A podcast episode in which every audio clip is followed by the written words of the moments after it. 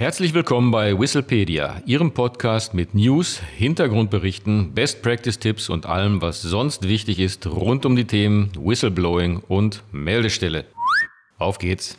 Hallo und herzlich willkommen zu einer neuen Ausgabe von Whistlepedia. Hier sind wieder Adrian König und Martin Walter. Heute soll es um eine Whistleblower-Prämie von 24 Millionen US-Dollar gehen. Sollen Whistleblower finanzielle Anreize erhalten? Diese Frage haben wir auch schon in diesem Blog diskutiert. Ende 2021 erhielt ein Hinweisgeber eine Prämie in Höhe von 24 Millionen Dollar. Ist sowas gerechtfertigt? Wenn wir uns mal dem Fall zu und äh, entnehmen kann man das dem Manager-Magazin, das im November 2021 über einen, ja man kann wirklich sagen, spektakulären Whistleblowing-Fall berichtet hat. Und zwar hat der südkoreanische Ingenieur Kim Wang-ho, der 26 Jahre lang beim Automobilhersteller Hyundai beschäftigt war, die Aufsichtsbehörden im Jahr 2016, also schon im Jahre 2016, darauf hingewiesen, dass der Konzern offenbar zu wenig gegen einen Motorfehler tue, der zu Unfällen führen könnte. Und äh, nun zahlt ihm die US-amerikanische Verkehrssicherheitsbehörde NHTSA, also die National Highway Traffic Safety Administration, mehr als 24 Millionen Dollar. Das ist die höchste Whistleblower-Prämie, die jemals in der Autoindustrie gezahlt wurde. Und äh, für die Behörde war es gleichwohl kein Verlustgeschäft, trotz dieser Größenordnung, denn Hyundai musste eine Strafzahlung über mehr als 200 Millionen US-Dollar leisten, da das Unternehmen es versäumt hatte, insgesamt mehr als 1,6 Millionen Fahrzeuge rechtzeitig zurückzurufen. Zur Motivation des Whistleblowers. Ähm, ganz interessant, der Ingenieur selbst, so ist dem Beitrag zu entnehmen, hält den Betrag, also die Höhe der Whistleblower-Prämie, nicht für zu hoch. Er habe seitdem viel erlitten, er habe seine Stelle aufgegeben sowie den Kontakt zu langjährigen Kollegen abgebrochen.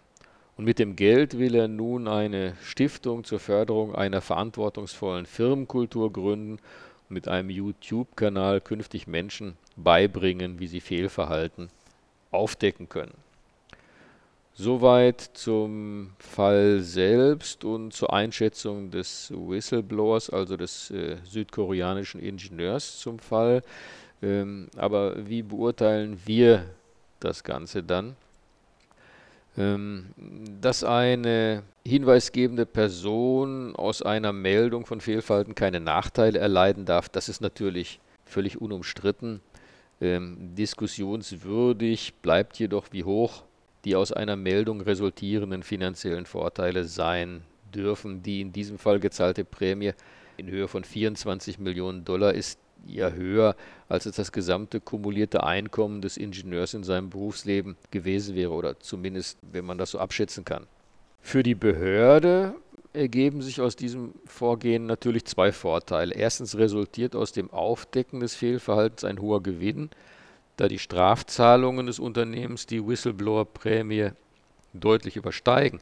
Und zweitens steigt die Wahrscheinlichkeit, dass in Anbetracht der hohen Prämie künftig vermehrt Fehlverhalten von Unternehmen gemeldet wird. Andererseits resultieren aber natürlich auch Nachteile aus diesem Vorgehen. So tut sich zum Beispiel eine Kluft auf zwischen Corporate Misconduct und Fraud. Also Corporate Misconduct des Unternehmen ist der Täter, Fraud, das Unternehmen ist Opfer. Also für Hinweise auf Fälle, bei denen das Unternehmen oder die Dienststelle Täter sind, gibt es Prämien.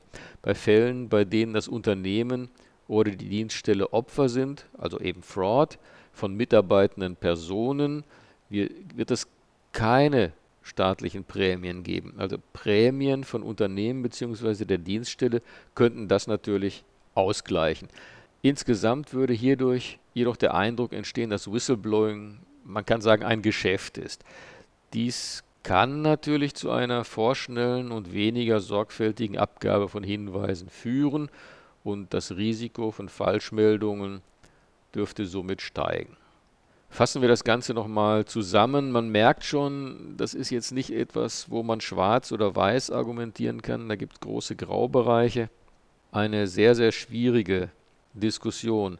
Also zusammenfassend, extrem hohe Prämien für Whistleblower fördern einerseits die Bereitschaft zur Meldung von Fehlverhalten des Unternehmens oder der Dienststelle. Das ist klar und unstrittig. Ein nachfolgender Arbeitsplatzverlust oder andere potenzielle schwerwiegende Nachteile werden sozusagen eingepreist. Andererseits aber übersteigen derart extreme Prämien das Lebenseinkommen vieler im Unternehmen oder der Dienststelle beschäftigter Personen. In deren Augen wird das Hinweisgebersystem somit zu einem Instrument, mit dessen Hilfe man, lax gesagt, schnell reich werden kann.